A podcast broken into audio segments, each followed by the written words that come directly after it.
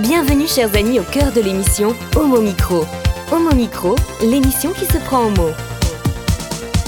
Au cœur de la culture LGBT, QI+, Brahim Naik Balk, entouré de ses chroniqueurs, inonde de couleurs les ondes depuis 2004. L'aventure continue avec cette nouvelle émission qui commence maintenant. Avec le cercle des chroniqueurs, c'est toujours un plaisir de vous retrouver. Bonjour à toutes et à tous. Parmi nous, un revenant, David Alphen. Bonjour. Mais alors, où es-tu passé demandent nos auditrices et auditeurs. Eh ben, je suis passé que je vous ai préparé une nouvelle chronique queer and pop. Et bien, aujourd'hui, on va continuer à explorer la télé-réalité en parlant de Secret Story. Bien, donc euh, si je comprends bien, tu as besoin de un mois et demi à deux mois pour faire une chronique de quelques minutes? On sait que nos auditeurs sont très exigeants. Ouais, bien trouvé, belle pirouette. On ne peut plus se passer d'elle. Salut à Annabelle Guiraud aujourd'hui. C'est Arporiel. Oui, bonjour à toutes et tous. Ce soir, c'est Arporiel autour de quatre ouvrages. On ne peut pas aussi se passer de Valérie Beau. J'écris ton nom avec une invitée aujourd'hui. Oui, bonsoir. Alors, vous connaissez mon goût pour la poésie et la littérature. Je suis une femme comblée. On invite l'éditrice euh, Auristel Bonis qui a publié donc le lien livre au très très beau titre Aimer c'est écrire et vice versa Violette le Duc passionnément. Alors à très vite. Bonjour, bienvenue, merci d'avoir accepté notre invitation. C'est un plaisir d'être ici, je découvre Fréquence Paris pluriel. Enfin, je la découvre euh, dans la réalité, puisque je la connaissais par mes oreilles un petit peu. Bien, merci d'être fidèle, nous écouter et d'être parmi nous aujourd'hui. Aux manettes pour réaliser euh, cette émission, bonjour à Nathan Hilero, comment ça va?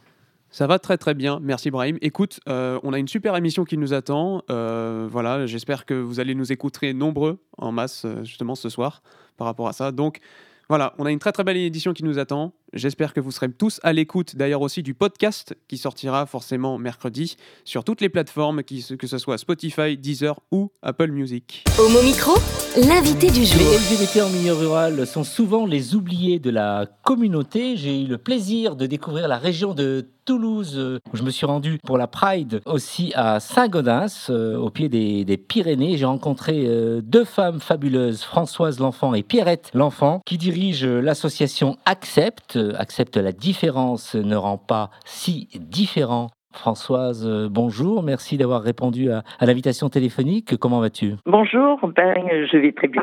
Merci de m'avoir invité et c'est un, grand plaisir. On peut d'entrée de jeu dire que tu es à la retraite, tu es une femme euh, retraitée très dynamique, n'est-ce pas? Oui, oui. Compagne qui, qui intervient aussi dans l'association, elle, elle travaille, hein, donc elle sera retraitée dans, dans quelques mois. Mais vous travaillez, je veux dire, et vous luttez dans votre structure. Euh. Alors, accepte, dis-nous tout. Alors, comment vous avez créé cette association? Comment vous est venue l'idée? Et qu'est-ce que vous proposez exactement dans une région qui est donc Saint-Gaudens, en milieu rural? Alors, euh, nous avons créé cette association euh, suite à un constat.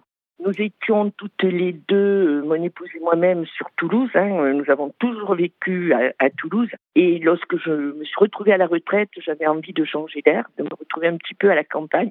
Donc nous avons choisi le Piémont pyrénéen, à 90 km de Toulouse et pour situer à 70 km de Tarbes. Nous sommes entre deux grandes villes. Et arrivé là, nous avons toujours été dans le milieu associatif, et arrivé là, nous nous sommes rendus compte de l'éloignement pour certaines personnes et notamment pour des jeunes du milieu rural qui, euh, ben, avec leur argent de poche, ils préfèrent euh, aller boire euh, un pot avec les copains ou aller au cinéma plutôt que d'acheter un billet de train pour aller sur Toulouse ou sur Tarbes. Alors que sur Tarbes, qui est une grande ville, 45 000 habitants, il n'y a aucune association LGBT. C'est pour cela que nous avons créé une antenne et c'est le premier jour d'ouverture aujourd'hui sur Tarbes.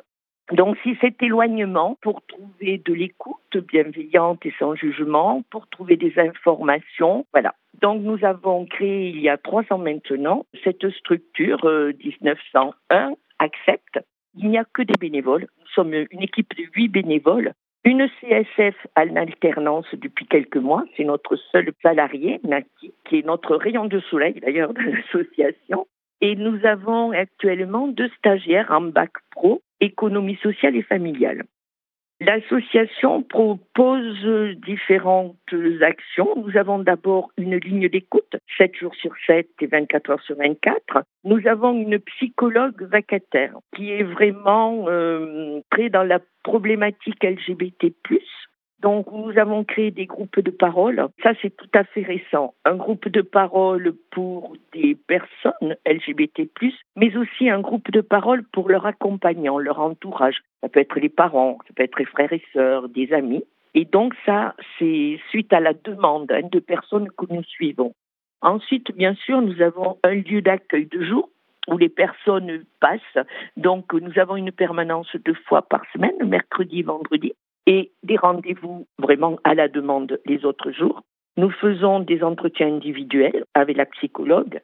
Nous avons un centre de ressources parce qu'on s'est rendu compte qu'en ruralité, dans des petites localités, tout le monde se connaît, tout au moins de vue, et qu'il est très difficile, chez nous, nous n'avons qu'une librairie, il est très difficile pour une personne d'aller chercher un magazine LGBT, plus d'aller chercher euh, un livre sur la transidentité pour les mamans. Il est très difficile même pour des jeunes hein, d'aller chercher un bouquin, quel qu'il soit, LGBT.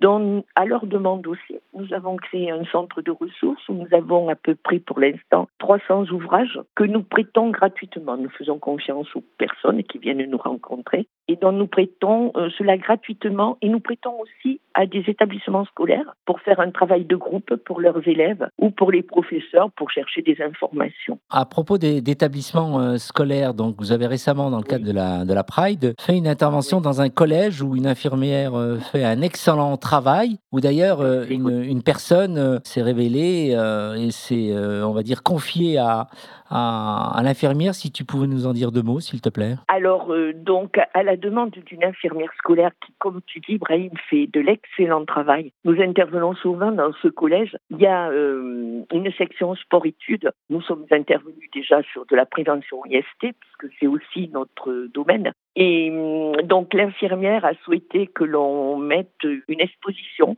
donc Amnesty International, puisque nous travaillons avec des associations locales et nationales. Amnesty International nous a fait le plaisir de nous offrir une exposition que nous avions mise sur euh, les droits humains et les minorités sexuelles. Donc, suite à ça, ben, il y a eu euh, la réunion de classe de quatrième. Il y avait à peu près 80 à 90 élèves où toi, Brahim, tu as fait une intervention, hein, une sensibilisation, et nous avons un jeune qui, devant tout le monde, a expliqué le pourquoi et le comment il s'est retrouvé dans notre hébergement d'urgence suite à son papa qui l'a mis dehors. Ce jeune a, vécu pendant un certain temps dans sa voiture tout en travaillant. Il travaillait dans une grande surface et la mission locale nous l'a envoyé et nous l'hébergeons. Et donc ce jour-là, bien sûr, devant euh, des élèves, il a révélé euh, le fait d'avoir été, entre guillemets, jeté par sa famille. Et ça lui a fait énormément de bien. Depuis, il en parle. Il reparle de cette rencontre aussi avec toi, Brahim. Et vraiment, euh, merci d'avoir été là pendant deux jours auprès de nous. Il y a, aussi un projet de, transition dans ce collège. Un, élève ou une élève qui euh, non, c'est pas dans cette tout à fait. Ouais, si tu Il y a un, élève qui a contacté, enfin qui a pu parler avec cette infirmière qui est vraiment euh, très bienveillante sur euh, la transition. Donc cet élève a choisi de changer son prénom. Ça a été très très bien accueilli. L'infirmière a demandé à tous les professeurs d'admettre qu'il change de prénom, ça ne pose aucun problème. Vraiment, c'est un établissement scolaire qui est très, très, très bien. Pour finir, euh, euh, Françoise, euh, un mot concernant les, événements à venir. Donc là, aujourd'hui, vous êtes donc à Tarbes et vous inaugurez donc la permanence. Qu'est-ce qui va se passer dans les jours qui viennent Déjà, donc, je veux reprendre notre hébergement d'urgence, hein, qui est une de nos missions. Aussi, nous avons donc quatre places d'hébergement d'urgence pour les majeurs. Ensuite, donc, nous, aujourd'hui, c'est une première pour l'association, puisque à la demande de la préfecture et du délégué d'ICRA de Tarbes, où dans cette ville de 45 000 habitants, il n'y a aucune association LGBT, nous avons été contactés pour faire des permanences. Donc, aujourd'hui, c'est notre première permanence. Un bureau nous a été proposé par la mission locale de Tarbes et donc voilà. Ensuite, nous sommes en plein festival, donc qui a commencé le printemps des diversités, qui a commencé le 17 mai et qui aura sa journée de clôture le 4 juin avec une journée euh, où nous avons à peu près 17 associations LGBT qui vont venir au village associatif. Nous allons faire une marche autour d'un lac avec des drapeaux, bien sûr, hein, pour soutenir toutes les personnes qui sont discriminées. pour moi, en tant que présidente, c'était très important de soutenir toutes les personnes qui, dans différents pays, à notre époque encore, souffrent de discrimination. Et ensuite, donc, nous avons mis en place avec le monsieur le procureur de la ville de Saint-Gaudens un flag comme partenaire. La gendarmerie et le commissariat, nous avons mis en place un lieu sûr via une appli que l'on va utiliser, qui est l'appli de flag. Nous avons contacté différents commerçants qui se proposent pour être lieu sûr, dont les conventions ont été signées. Et donc maintenant, nous allons passer à l'action à partir de mi-juin. Très beau projet, donc euh, tout ça, euh, Françoise. Alors, euh, le site internet pour un peu communiquer, donc c'est www.accept, a 2 c e p association.org et le numéro de téléphone de la ligne d'écoute 06 15 03 76 95 06 15 03 76 95. J'ai fait des erreurs, Françoise? Non, pas, pas du tout pas du tout, c'est très bien. Donc euh, voilà. Alors euh, le bonjour à Pierrette, bonjour à toute ton équipe. Merci. Et quel temps fait-il euh, à Tarbes? Il fait un très très très beau temps. Nous avons 32 degrés et c'est super. Et j'espère que samedi, nous aurons ce temps pour toute la journée pour notre clôture du festival. Très bien, bon festival, plein de belles choses et de réalisations pour vous et à très vite. Au revoir Françoise. Merci, au revoir et merci beaucoup à toute l'équipe. Au revoir. Vous écoutez Homo Micro, une émission de et avec Brahim Naik Balk. Un morceau musical euh, toulousain euh, pour euh, démarrer, Nathan Non? Non, malheureusement, j'ai pas réussi à trouver un morceau toulousain à temps. Je ne savais pas, malheureusement, je me suis pas renseigné. Quel dommage de ne pas se renseigner. bref, voilà. Le morceau aujourd'hui, que d'ailleurs je vais vous faire écouter, c'est un nouvel artiste que j'ai trouvé récemment d'ailleurs en cherchant sur Spotify. Et j'ai été très surpris parce que je ne m'attendais pas à une telle découverte. Ce nom, c'est Alfie Templeman. Euh, il vous dit peut-être rien, effectivement, il est très jeune encore, il a 18 ans, mais il vient seulement de sortir actuellement son deuxième album qui s'appelle donc Mellow. Et ses mélodies, en tout cas, sont très très rétro, elles sont surtout très funk des années 80 et même un peu de synthwave des années 90. Donc, du coup, aujourd'hui, je vais vous passer un de ces morceaux qui est peut-être euh, celui le plus écouté actuellement d'ailleurs, en plus sur Spotify. Il me semble qu'il a atteint peut-être 27 millions d'écoutes, son morceau, donc ce qui n'est pas, des, ce qui est pas non plus euh, négligeable. Émission au micro, donc ça va. Principal. oui, je sais, il faut pas que j'oublie. Mais voilà. Euh, parmi du coup le nom du morceau, en tout cas, que je vais vous faire écouter, il s'agit de Happiness in Liquid Form. On écoute ça tout de suite. Always acting strange.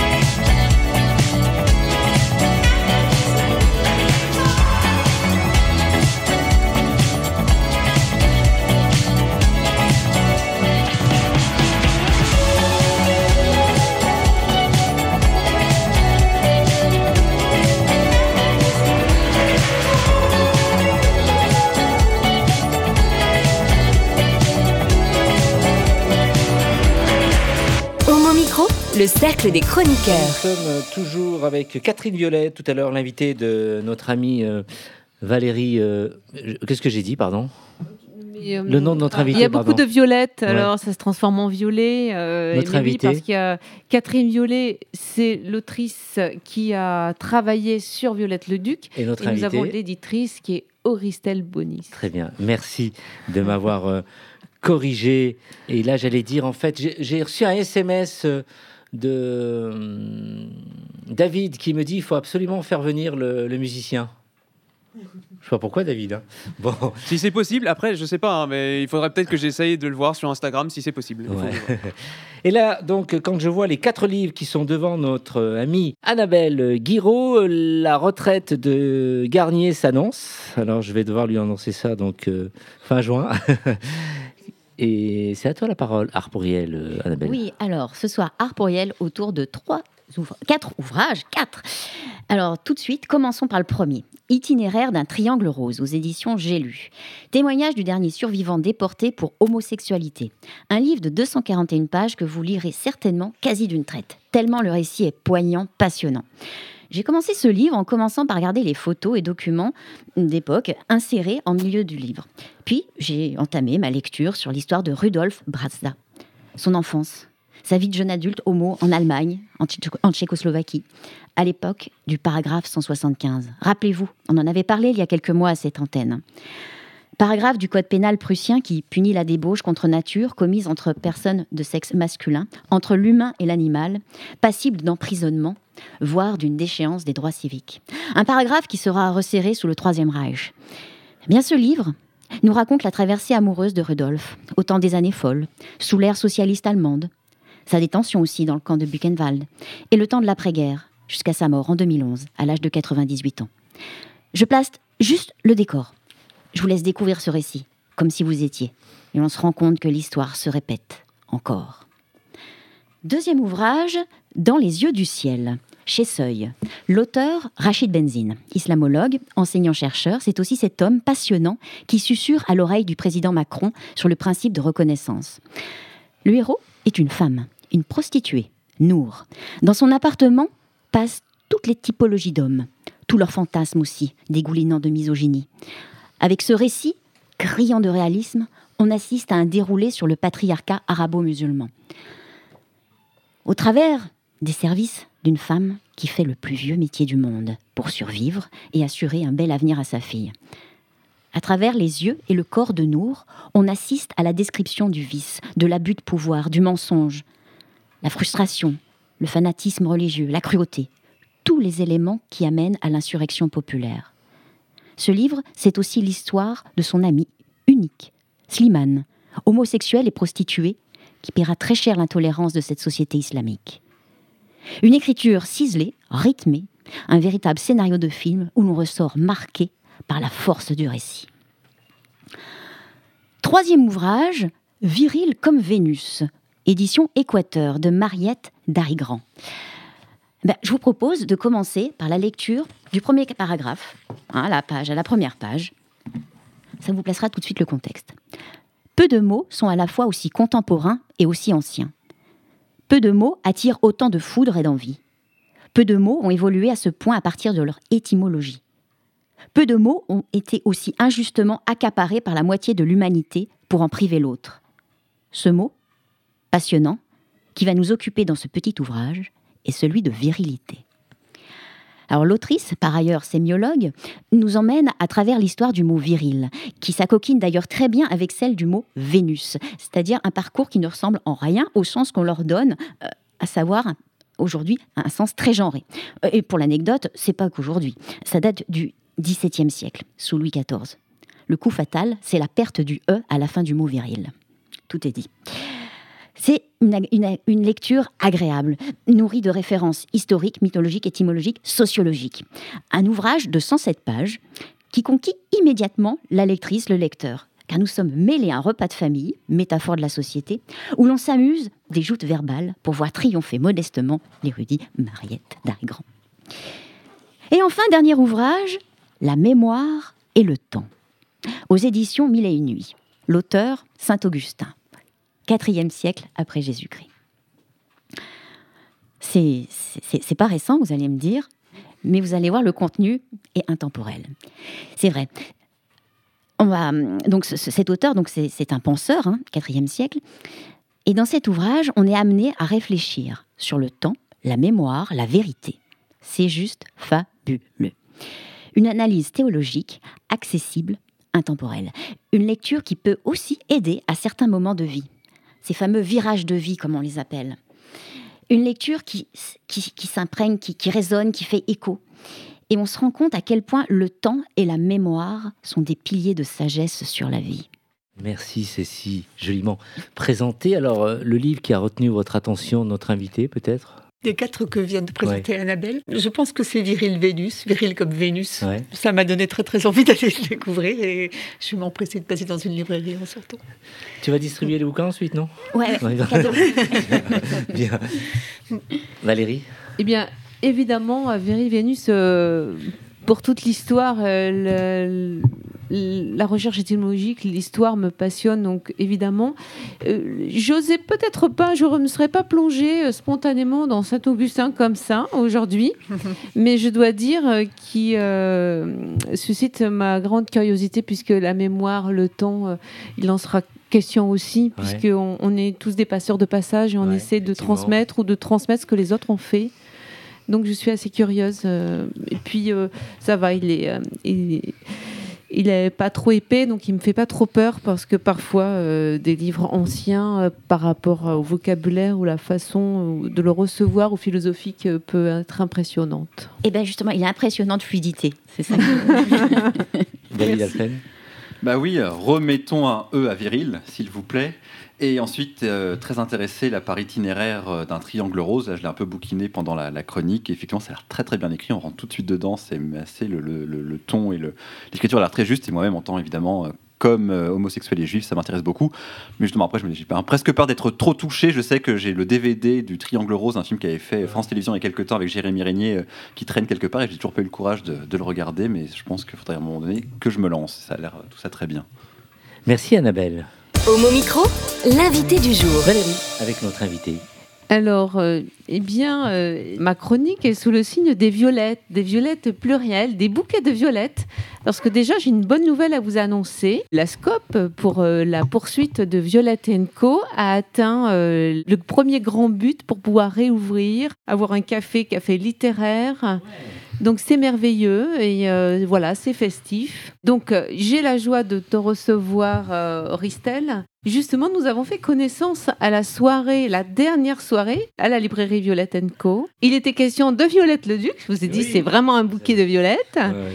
Et la personne donc qui a fait des recherches absolument passionnantes sur les textes du, de Violette le Duc, Catherine Violet. D'abord, Auristel, si tu peux te présenter. Oui, enfin voilà, je me présente euh, sur un, petit pan de ma personnalité qui est celle de de- d'éditrice. en fait, euh, je pourrais dire éditrice en chef, puisque je suis la fondatrice des Éditions X, qui est une maison indépendante, associative, euh, ligne éditoriale féministe euh, franchement assumée, qui a le, le- le- le tout petit mérite, mais qui n'en est pas moins un quand même, d'avoir été euh, créée en 2010, c'est-à-dire à un moment bien avant MeToo, où quand même euh, le féminisme n'était pas tout à fait aussi encensé, glorifié et salué très bas qu'il ne l'est aujourd'hui, ce qui nous vaut d'ailleurs par ailleurs quelques alliés bien embrassants, mais bon, voilà. Et cette maison d'édition s'appelle X parce que auparavant déjà, je, dirigeais avec deux autres amis une collection de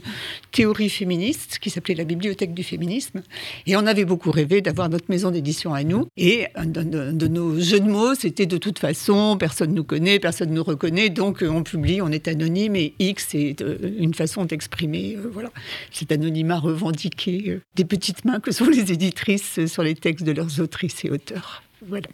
Et justement, euh, la- alors l'avant-propos est toujours euh, très passionnant dans chaque ouvrage. On nous prévient, on nous met pas en garde, non, on nous prévient de la règle de proximité. Mm. C'est- Tu peux nous. Oui, c'est un.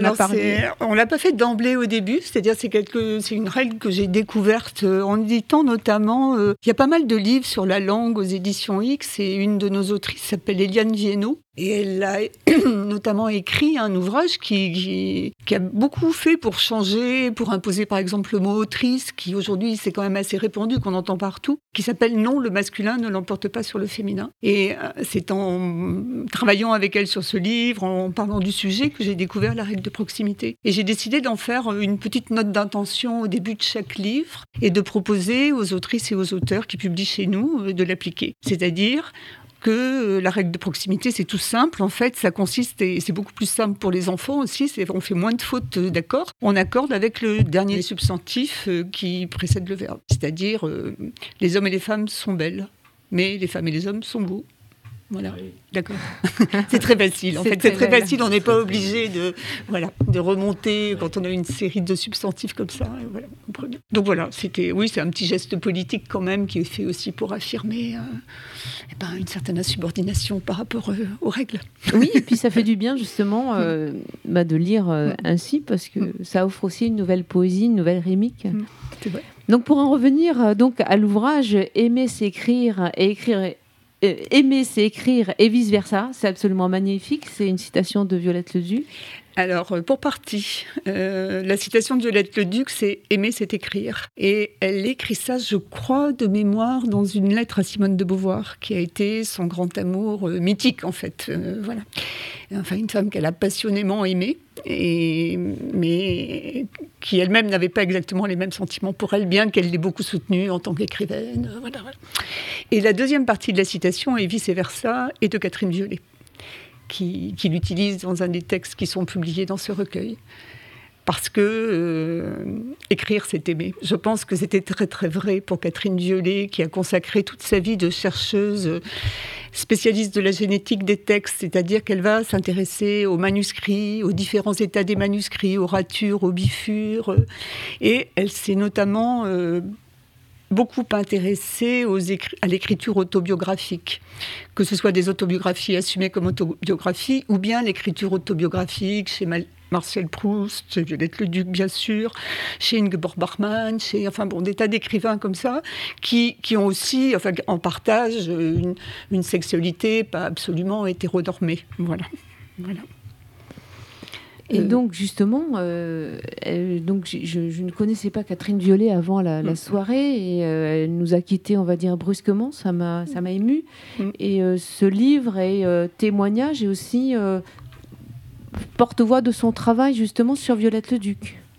Euh, oui, il réunit vraiment l'essentiel de ses études sur Violette Leduc. Il y en a trois ou quatre qu'on a écartés avec Anaïs Frantz parce qu'elle reprenait quand même beaucoup ce qu'elle développe euh, là. Moi, c'était mon amie aussi, Catherine Violet. C'était vraiment quelqu'un de tout à fait remarquable intellectuellement, de rigueur et de délicatesse. Elle a une façon très sensible d'approcher les textes, de parler des auteurs. Il y a un autre livre d'elle qu'on a publié aux éditions X, mais uniquement au format numérique et qui s'appelle Jeunesse de l'autobiographie.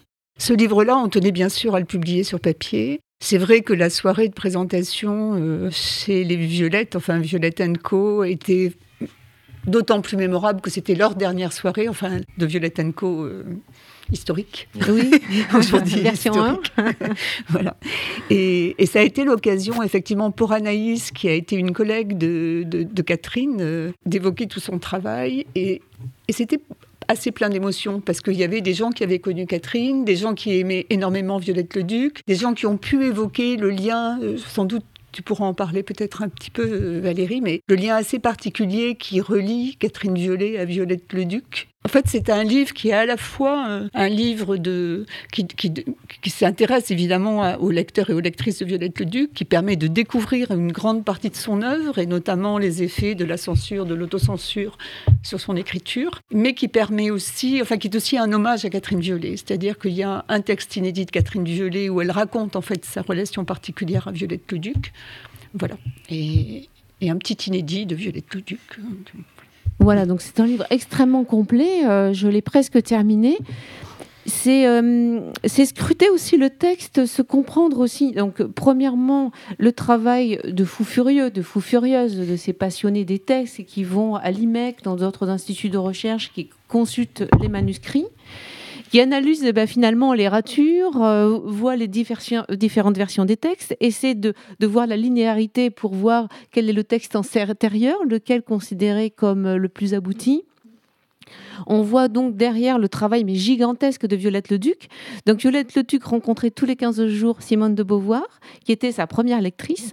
Et donc ensuite, avec des échanges, euh, il y a aussi des textes avec des corrections de, de- de Simone de Beauvoir ou les suggestions. Et alors, donc, ça me fait penser à Proust, mais elle a le collé par-dessus. Et j'apprends, par exemple, pour certaines pages, elle peut écrire jusqu'à 30 fois. Et on peut retrouver 30 feuillets collés par-dessus. C'est euh, c'est- un livre passionnant avec une perle. Alors, je ne veux pas dévoiler la nouvelle, mais une perle quand même. Ce, texte, cette nouvelle de Catherine Violet, est absolument. On voit toute sa sensibilité, tout ce qu'il a, l'a, tenu à, cœur aussi, ce qui- qui- qu'il a porté pour le tout. Et je suis aussi bouleversée. Je ne savais pas à quel point. Je, ne savais pas pour Ravage, en fait, à quel point le, livre, à l'origine, lorsqu'il a été publié en 55 hein, par Gallimard, il a été vraiment sabré. Le, c'est un livre qui, était, euh, qui tenait sur quatre parties, qui avait été euh, profondément travaillé par Violette Leduc pendant plusieurs années, qui est un livre profondément, euh, une sorte de... de- Enfin, se sert de la matière de sa propre vie, donc il y a un investissement immense et littéraire, poétique, personnel. Et on lui sabre euh, le premier chapitre, qui est finalement euh, fondamental, qui a été publié plus tard sous Thérèse et Isabelle, mais pareil, à différentes versions. Euh, il y a aussi La main dans le sac. Donc, par quoi commence exactement le livre ou pas?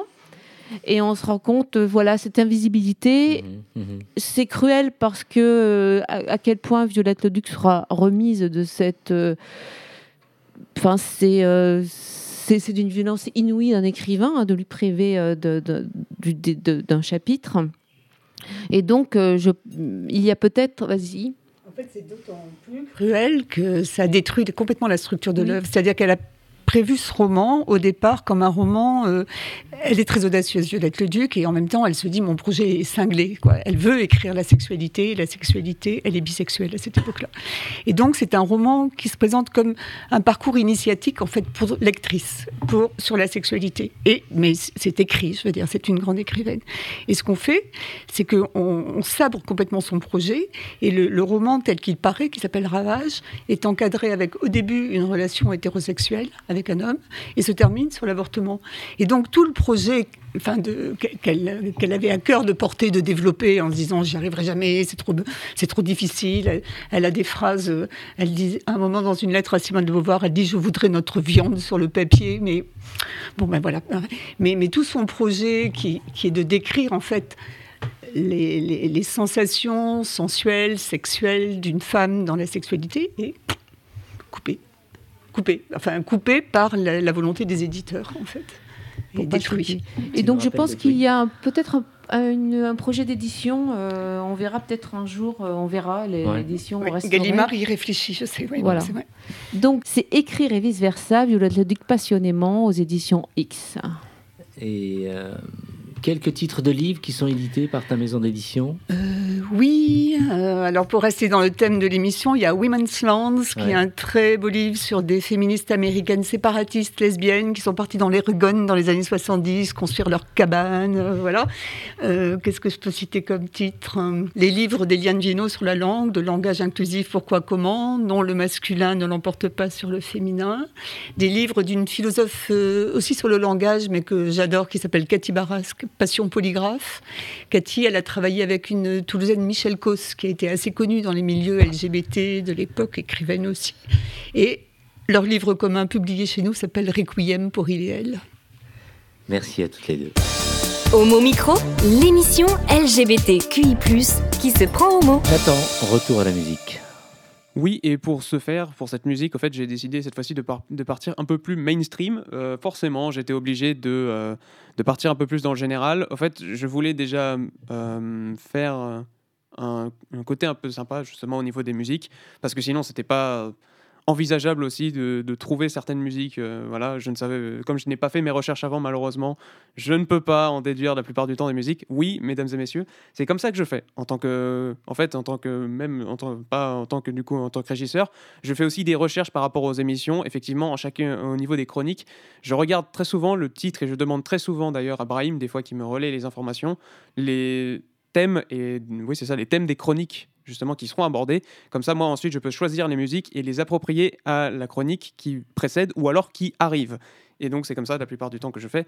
Cette fois-ci, je n'ai pas eu le temps, mais ce n'est pas grave. On va écouter tout de suite du coup euh, Swedish House Mafia qui est revenu il y a très peu de temps d'ailleurs sur la scène euh, de l'électro dance music et qui a décidé aussi de sortir un dernier album là récemment. Je n'ai pas été au courant d'ailleurs, j'ai trouvé ça très bizarre parce que normalement en fait euh, il y a toujours une notification quand mm, il y a un album qui sort de leur part. Là ils ont décidé de faire ça discrètement et bon c'est en train de payer en fait on va dire le fruit de ces de, leur, de leur non-communication, parce qu'en fait, justement, ils commencent à avoir à peu près 3 millions, 4 millions d'écoutes sur chacun de leurs morceaux. Donc, du coup, je me suis dit, on va peut-être écouter le dernier album et voir une chanson qui peut intéresser tout le monde et qui pourrait être un peu plus généraliste. Donc, du coup, forcément, je me... J'ai décidé au fait de choisir d'ailleurs en plus, je ne connaissais pas l'artiste qui est en featuring en plus sur le, sur le morceau. Il s'agit de Connie Constance, qui est au fait une jeune artiste aussi en plus, qui est pas très connue dans le milieu euh, justement des, de la musique euh, électronique. Et je me disais, bon bah très bien, ça va être un très très bon featuring probablement. Et j'ai pas été déçu, parce que du coup forcément on va écouter ce morceau qui est Heaven Takes You Home de Swedish House Mafia et Connie Constance.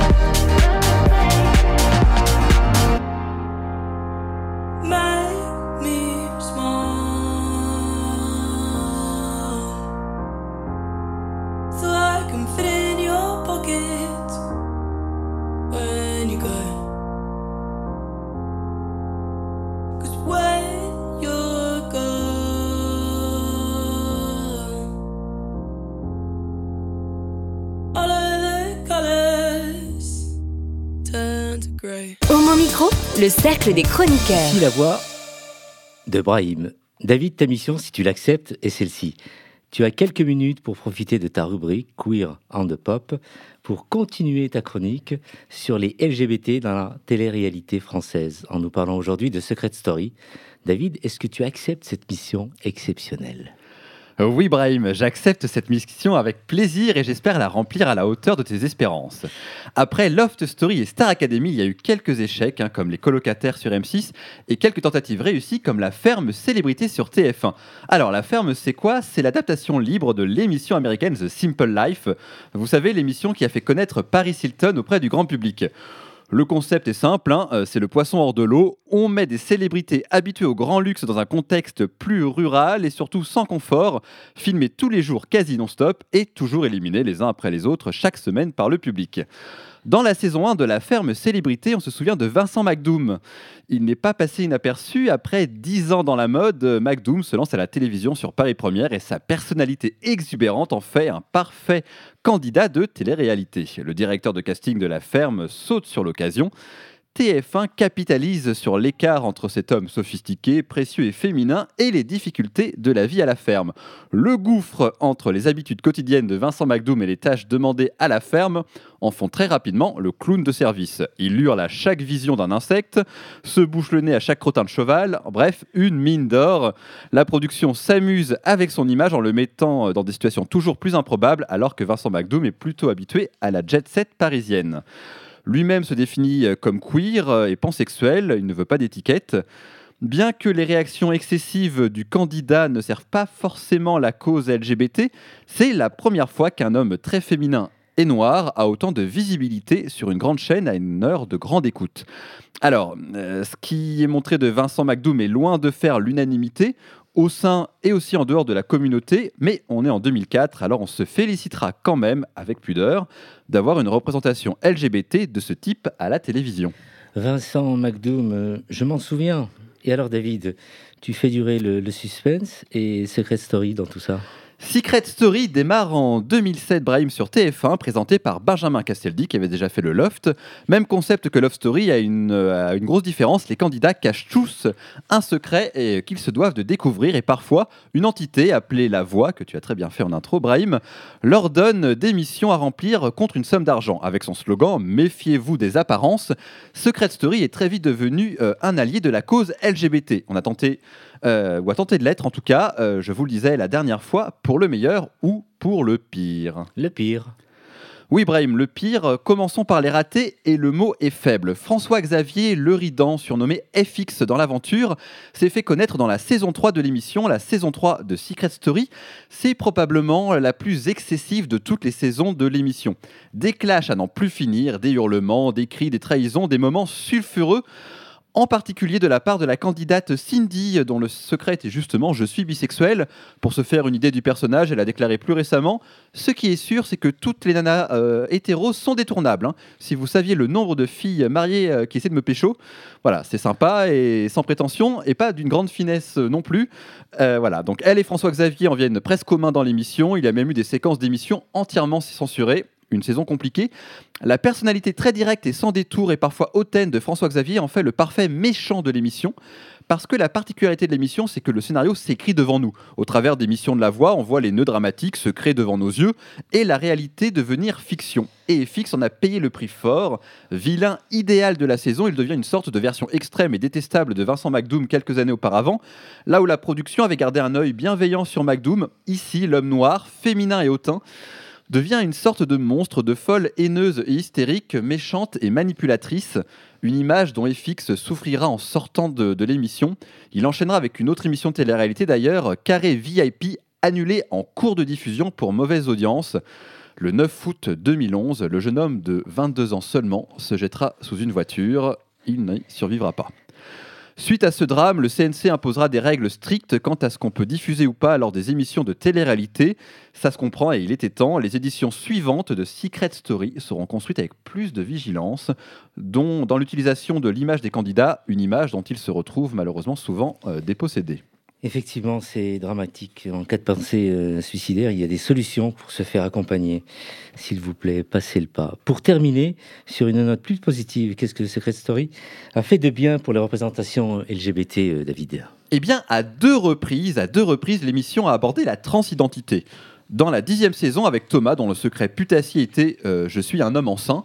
Heureusement, la révélation de son secret a été traitée avec beaucoup plus de délicatesse et de justesse, mais surtout la transidentité dans Secret Story est arrivée une première fois, dix ans plus tôt, dès la toute première saison en 2007, avec un candidat qui s'appelait Erwan, dont le secret était J'ai décidé de changer de sexe. Arrêtons-nous d'ailleurs un court instant sur la formulation, elle est maladroite, le verbe décider est malvenu. Comme notre sexualité, notre genre ne se décide pas, mais on a échappé à euh, J'étais une femme avant comme secret, ce qui aurait été bien pire.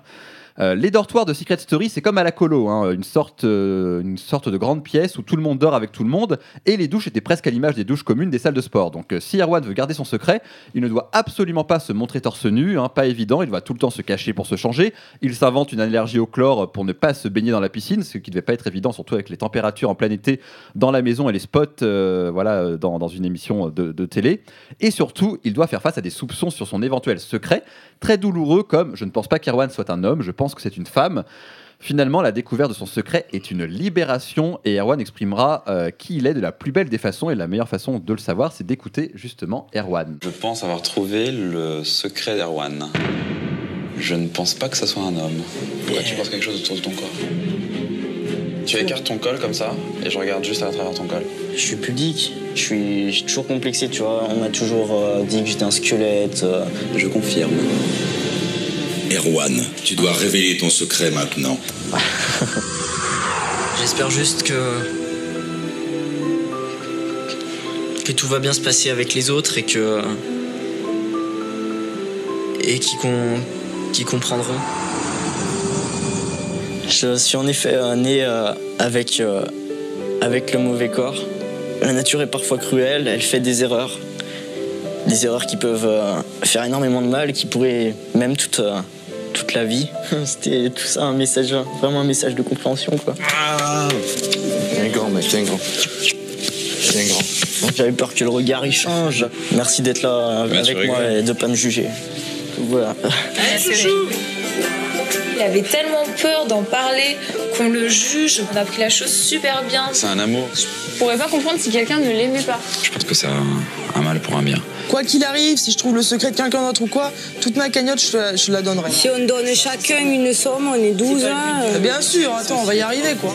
Donc, euh, avant la débâcle avec François Xavier, TF1 avait fait les choses bien. L'année suivante, c'est un couple de femmes, Nathalie et Samantha, deux Belges au caractère bien trempé, qui intègrent Secret Story. Elles doivent faire semblant de ne pas se connaître dans la maison des secrets. Leur relation cachée fait vibrer les téléspectateurs pendant euh, des semaines. Souci, euh, l'un euh, des- l'une des deux profite de ce faux célibat pour batifoler ailleurs. Donc, la jalousie aura raison des deux femmes et de leur couple. Finalement, une histoire de couple assez commune, hein, idéale pour banaliser l'amour lesbien à la télévision hétéro ou homo, même combat. Secret Story s'amusera plusieurs fois avec des missions couple homo en créant des fausses paires d'amoureux de même sexe avec des rebondissements toujours plus improbables. Christophe Beaugrand, ouvertement gay, reprendra la présentation euh, du programme en 2015 et de nombreux candidats LGBT feront partie du casting des 11 saisons de Secret Story. Mais euh, pour terminer, c'est lors de Secret Story 4 que TF1 va de nouveau faire la différence. Benoît, jeune mec gay de 21 ans, rentre dans la maison des secrets. Surprise du casting, cette saison 4 aura un autre jeune homme homosexuel, Thomas, jeune introverti de 20 ans. Et entre Benoît et Thomas, c'est le coup de foudre amical. Ils passeront la moitié de l'émission à se mettre en scène pour parodier les autres candidats et faire les grandes heures du programme. TF1 est ravi. Et en termes de représentation, on connaît la chanson. Les homos sont des grands clowns, on ne change pas la formule et le grand public adore. Sauf que l'émission dure 15 semaines. Oui, 15 semaines enfermées dans une émission de télé-réalité. Et même un montage très resserré de 45 minutes ne peut pas toujours mentir sur la réelle personnalité des candidats. Benoît fait partie euh, des candidats de l'émission et parfois il fait des remarques sur son attirance pour les autres garçons de la maison. Le clown eunuque retrouve une sexualité, des attirances et surtout du désir. Coup de théâtre, le départ de Thomas éliminé en 13e semaine chamboule Benoît. Le clown drôle laisse place à un homme triste, à une humanité pleine de nuances, à une autre image de l'homosexualité féminine et exubérante, à une autre façon d'être gay. Pleine d'humanité, la France entière s'émeut de voir Benoît aussi touché par le départ de son ami et le public lui offrira la victoire de cette quatrième édition de Secret Story. Après Loft Story 2, qui avait offert la victoire à Thomas, un homme homosexuel, eh bien c'est un nouvel homme homosexuel qui remporte l'émission le 22 octobre 2010, alors qu'en plus, anecdote, Benoît n'avait découvert aucun secret. Alors, méfions-nous des apparences, contrairement à ce que l'on pourrait croire, la télé-réalité a fait bien plus qu'on ne pourrait l'imaginer pour les représentations LGBT à la télévision, allant jusqu'à faire de nous des aventuriers courageux, et ça, c'est pour une prochaine chronique Queer and Pop, puisqu'on parlera de Colanta. Merci pour cette excellente euh, chronique, David Alphen. Euh, rapide tour de table avant de retrouver notre ami euh, Christophe Martet de, de Committee, de- des réactions. Qui démarre, euh, Valérie? Eh bien, merci pour euh, l'extrait d'émission parce que cette ambiance euh, terrifiante, euh, j'étais déjà stressée, angoissée, qu'est-ce qu'il va dire, mais euh, c'est aussi très touchant. Ouais, effectivement. Donc, on, on ressent l'ambiance des émissions qui est quand même très, très effrayante. On voit la grande évolution. Ouais. C'était en 2010, on est en 2022, 12 ans. Et on ne ferait pas la même chose euh, à date. Et voilà. On dit qu'il y a encore des choses à faire, mais il y a déjà. Il y a un sacré chemin qui a déjà été parcouru de sensibilisation et de, aussi le vocabulaire utilisé. C'est très important. Et je rejoins Valérie, très touchant les le témoignage des autres euh, candidats, euh, plein de bienveillance. Merci pour ces réactions. Homo Micro, le cercle des chroniqueurs. Nous retrouvons euh, Christophe Martet de Committee, de LGBT+, Committed. Alors, Christophe, bonjour, comment ça va?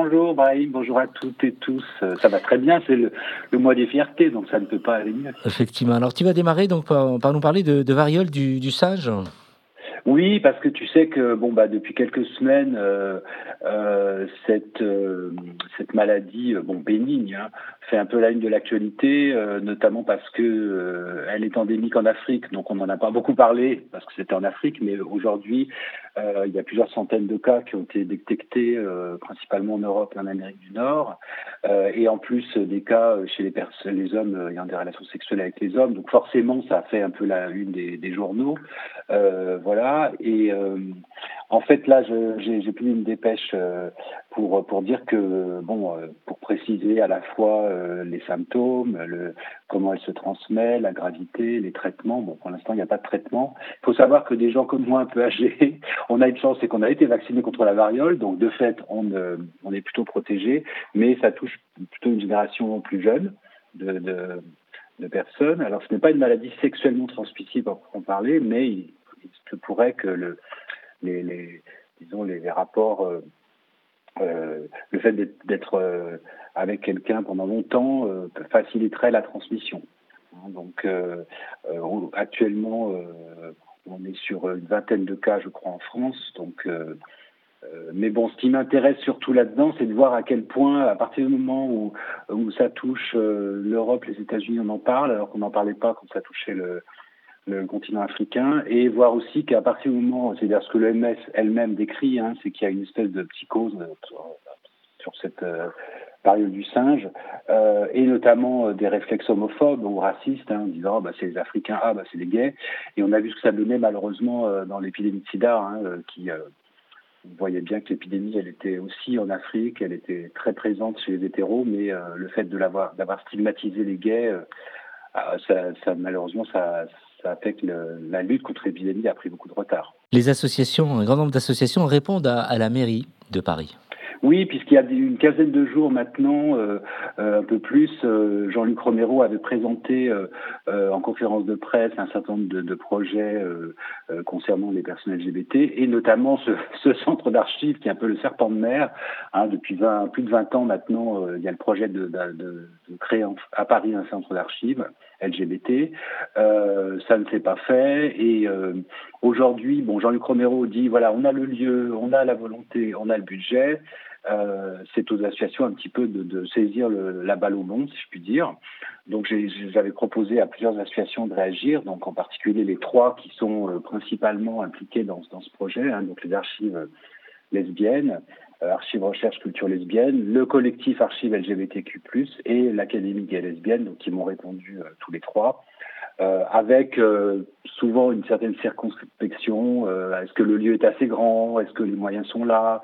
Et puis, il ne faut pas se cacher, euh, au micro, c'est une, une, une émission de la communauté, sur la communauté, avec la communauté LGBT, donc on peut se dire les choses. Et c'est vrai qu'il y a des gros soucis de d'entente en fait entre ces différentes associations et c'est sans doute ça aussi qui aujourd'hui fait un peu barrage à, à la réalisation de ce projet Donc voilà, moi j'ai donné la parole à tout le monde. Maintenant, euh, on, a, on a mis les cartes sur la table. La mairie a un projet. Euh, elle souhaite euh, investir ce, un lieu rue Molière avec les associations. Et donc c'est un peu qui même me suivent pour, pour, le, pour, la mairie. Et chaque association a pu faire valoir effectivement son, son, point de vue. Donc c'est à suivre. Tu poursuis avec un clap de fin. Il s'agit de Eh bien, Hélène Desgeneres, la grande Hélène, la belle Hélène, euh, donc cette animatrice, euh, artiste euh, américaine, hein, états-unienne, lesbienne, qui en 97 avait fait sensation puisque dans son show, dans une émission, elle avait, elle avait fait son coming out qu'elle avait aussi fait sur la une du Time, donc c'était quand même quelque chose d'énorme. Il hein, faut s'imaginer 97 on était encore loin des, des coming out euh, plus médiatisés euh, de la, de la suite. Et euh, Hélène Dégénérès a animé ben, pendant plus de 25 ans une émission, 20 ans, presque 20 ans, une émission à la télévision américaine qui était un énorme succès, quasiment aussi populaire que ce, le, show de Oprah Winfrey, la grande prêtresse des talk shows américains. Euh, et euh, voilà, elle a toujours été euh, un peu à la une parce qu'elle invitait des gens prestigieux. Je pense notamment, on se souvient de ce, ces pas de danse avec Barack Obama alors qu'il n'était pas encore président. Mais voilà, elle a, elle, a, elle a fait le buzz très très régulièrement. Et c'est vrai que son, son bilan est un petit peu entaché parce que à la fin de sa carrière, enfin à la fin de la dernière saison, les, n'était pas terrible. Il y a eu des accusations de harcèlement de la part de membres de son équipe. Donc euh, ça se termine un petit peu euh, tristement, mais en tout cas c'est quand même quelqu'un qui, euh, on peut, le dire, a compté pour les, la présentation des, personnes LGBT à la télévision. Tu en avais parlé lors d'une dernière chronique, David. Oui, tout à fait. J'avais ouvert une de mes chroniques parce qu'effectivement, Hélène DeGeneres, historiquement, eh bien, a changé l'histoire des représentations LGBT à la télévision, effectivement, en faisant son coming out dans la sitcom Hélène, euh, effectivement dans le fameux, on en avait parlé, Puppy épisode, euh, où les producteurs l'avaient dit, tu veux vraiment faire ton coming out ou plutôt tu préfères euh, pas quoi, adopter un chiot? Voilà, c'est les producteurs américains en 1997. Merci David. Tu poursuis avec une interview de Louise Michel Oui, Louise Morel. qui est, oui, Louise Michel, tu vois, tu fais toi aussi le, la confusion. Moi, j'avais aussi Louise, Louise Michel, non, c'est Louise Morel, donc une autrice euh, lesbienne qui a dit qu'un. Alors son, son bouquin s'appelle Comment devenir lesbienne en 10 étapes, donc c'est ça qui nous a à la fois intrigués, euh, et puis évidemment pour, pour certains pour, ou certaines pourraient dire mais c'est quoi ce, ce, truc de devenir lesbienne? Et en fait, euh, son livre est vraiment très intéressant et Tiffany Dubuard a, lui a consacré une longue interview. Vraiment, je vous recommande de lire parce que voilà, au-delà de, de l'aspect un petit peu provocateur du titre, euh, non, non, son, livre est, très très fort sur l'analyse politique, euh, justement, c'est quoi d'être lesbienne, euh, sur aussi la, possibilité de, montrer que oui, pour, les femmes, un autre chemin est possible. Et, donc, vraiment, je recommande à la fois la lecture de l'interview, mais bien sûr du, livre de, de, de Louise Morel. donc, comment devenir lesbienne en 10 étapes aux éditions Hors d'atteinte. Et tu termines par nous parler d'une exposition qu'il ne faut absolument pas manquer. Tout à fait, c'est l'exposition All Together. Donc c'est une exposition vraiment événement euh, qui se tient euh, à un lieu qui s'appelle The Community à Pantin euh, sur Tom of Finland et les artistes qui l'ont qui l'a qui l'a inspiré. En fait, Tom of Finland. Donc pour ceux qui ne connaissent pas. Euh, alors c'est ces personnages, c'est ces hommes très musclés, très virils, pour pas dire plus, euh, qui ont voilà, qui ont euh, animé, j'imagine, des soirées, des nuits entières. Mais c'est surtout un artiste qui, euh, euh donc d'origine finlandaise, qui a, qui s'est installé à Los Angeles et dans fin des années 70. Et à partir de là, il a souhaité, notamment avec avec son, son associé, euh, le, le, réalisateur éditeur Dirk Denner, euh, ils ont créé la Tom of Finland Foundation et euh, ils vivaient dans cette, dans cette grande maison où des artistes, nombreux artistes, nombreux et nombreux artistes queer sont, sont venus, parfois en résidence, parfois pour des soirées, parfois pour des fêtes. Et cette exposition présente à la fois l'œuvre de Tom of Finland, donc ça c'est réjouissant parce qu'on n'en voit pas tant que ça euh, à Paris, enfin en tout cas en France, et aussi des, des, des très très nombreuses œuvres d'autres d'autres artistes, hommes surtout, mais femmes aussi. Alors bien sûr, c'est c'est dans un genre érotique, homo-érotique euh, très appuyé. Hein, c'est peut-être pas à mettre entre toutes les, toutes les mains, si je puis dire. Euh, mais euh, en tout cas, c'est une exposition vraiment très très forte euh, et qui, a, qui, se, qui se tient jusqu'à la fin juin. Et pour cette, ce mois des fiertés, je trouve que c'est un bon moment à passer.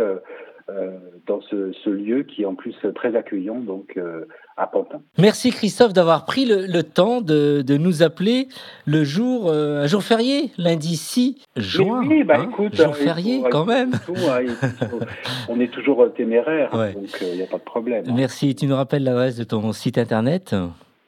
Committed.fr, donc euh, voilà, toute la toute l'actualité euh, LGBT. Et merci à toi d'être toujours aussi euh, fidèle au poste et vaillant. C'est gentil d'être là en tout cas, et merci pour le travail aussi que tu fais euh, grâce à Committed et à ton équipe. À très vite et bon, euh, j'allais dire dimanche Pentecôte, non lundi, hein? Bon, absolument, tout à fait. Bonne merci journée. Christophe, Bonne ciao ciao. Merci. Et s'il fallait nous rappeler un peu le, la thématique de ce soir, quel était ton invité euh... Moi, c'était des bouquets de violettes Valérie. avec Aimer, c'est écrire et vice-versa, une très belle publication aux éditions X.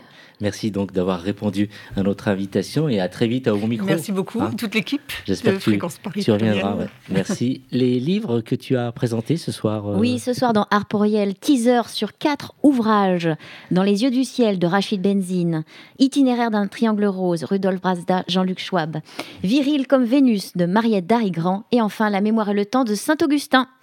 Bravo pour ton travail. Et David, pour finir eh bien, c'était euh, les LGBT euh, dans les télé-réalités Secret Story. D'ailleurs, j'en profite pour remercier le YouTuber qui a fait le montage qu'on a écouté tout à l'heure, qui m'a permis de le diffuser.